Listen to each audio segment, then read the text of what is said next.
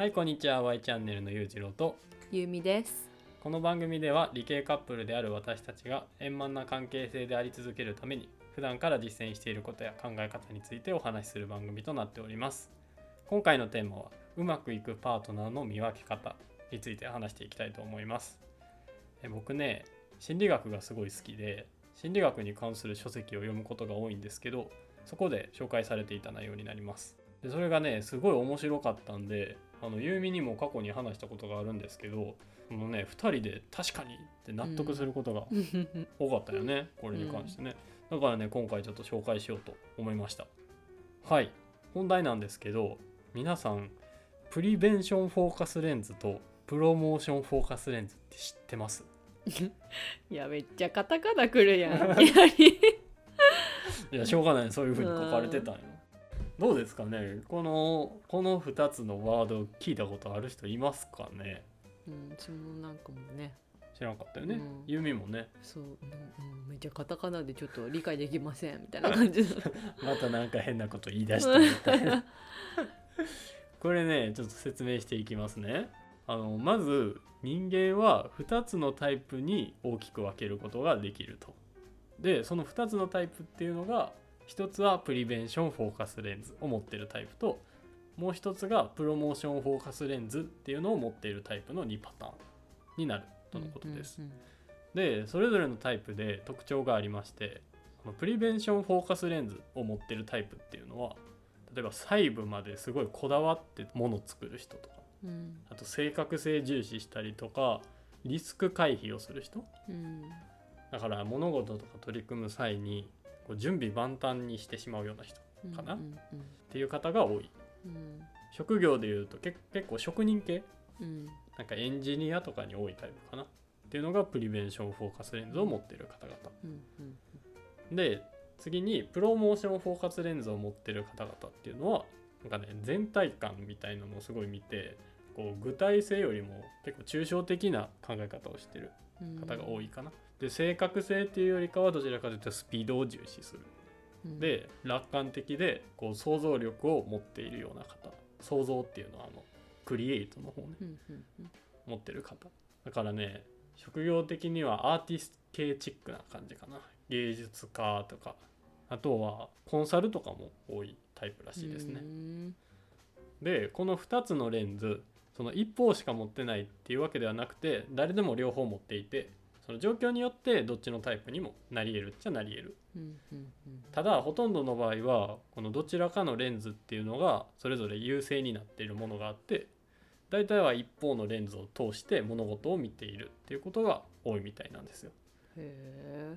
そうなんですよね。これ聞いてどうですかね？皆さんどっちのタイプに含まれそうとかってパッて思いつきますかね？うん多分ねほとんどの人はこう直感でどっちのタイプに含まれてるかっていうのが分かるんじゃないかなと思いますね。実際僕らもそうだったんですけど。うんうん。そうやね。ユミも。そう。私は prevention focus lens ってもうパッて思ってうん。聞いて思ったしで裕次郎は promotion focus lens と。そうなんですよ。これね僕ら2人異なるタイプなんですよね。でこれがすごいいい状態らしくて。そのカップルでも、まあ、仕事の会社のメンバー、まあ、チームとかですかね。っていうのでもその別のレンズを持ってる人同士がペアを組んだ場合の方がいい成果が出せるっていうのが実験結果としてあるみたいなんです。うん、これ意外だと思いません？なんか恋愛とかって似た者同士が付き合った方がうまくいきそうなイメージありません、うんそれは本当にう。思う、うんそうなんですけどなんかパートナーってこう協力関係になるじゃないですか、うん。でこの協力関係っていう関係性になった場合その異なるレンズを持っていた方がうまくいくことが多いみたいです。うんうん。だから、まあ、長く付き合うようなパートナーさうんん。に対してはそういった形で異なるレンズを持ってる人を選んだ方がいいってことですね。うんうん。でこれなんで異なるレンズを持っている方がいいのかっていうとそれぞれの弱みを補うことができるんですようん。まあ、例えば私たちの話だと私は新しいことをやるときになんかどうしてもいやーここはこうだからなみたいな感じで自分でブレーキをかけちゃうことが多くて、うんうんうんなんかやりたいと思っててもどこかで一歩踏み出せずにいるみたいなことが多々あるんですけど、うんうんまあそれをちらっと裕次郎に話すとじゃあ一緒にやってみたらええやんみたいな感じで いつも提案をえそう言ってる？って提案してくれてでまあ不安もなくなるでしょって言っても一緒にやってくれるんですよ。うんまあそういうことがあって、まあ、それこそ YouTube とか今やってる音声配信とかなんかそういうなんか情報発信も、まあ、こういう感じでやるようになったんですよね。うん、そうやね。で初めのうちはねその YouTube の動画編集っていうのも2人でやってたんですよ。うん。でもねあの僕はああいったこだわる作業みたいなのってできなくてですね。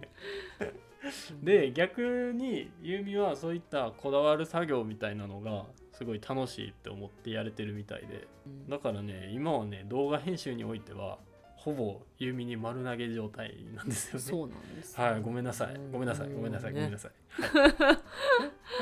そう。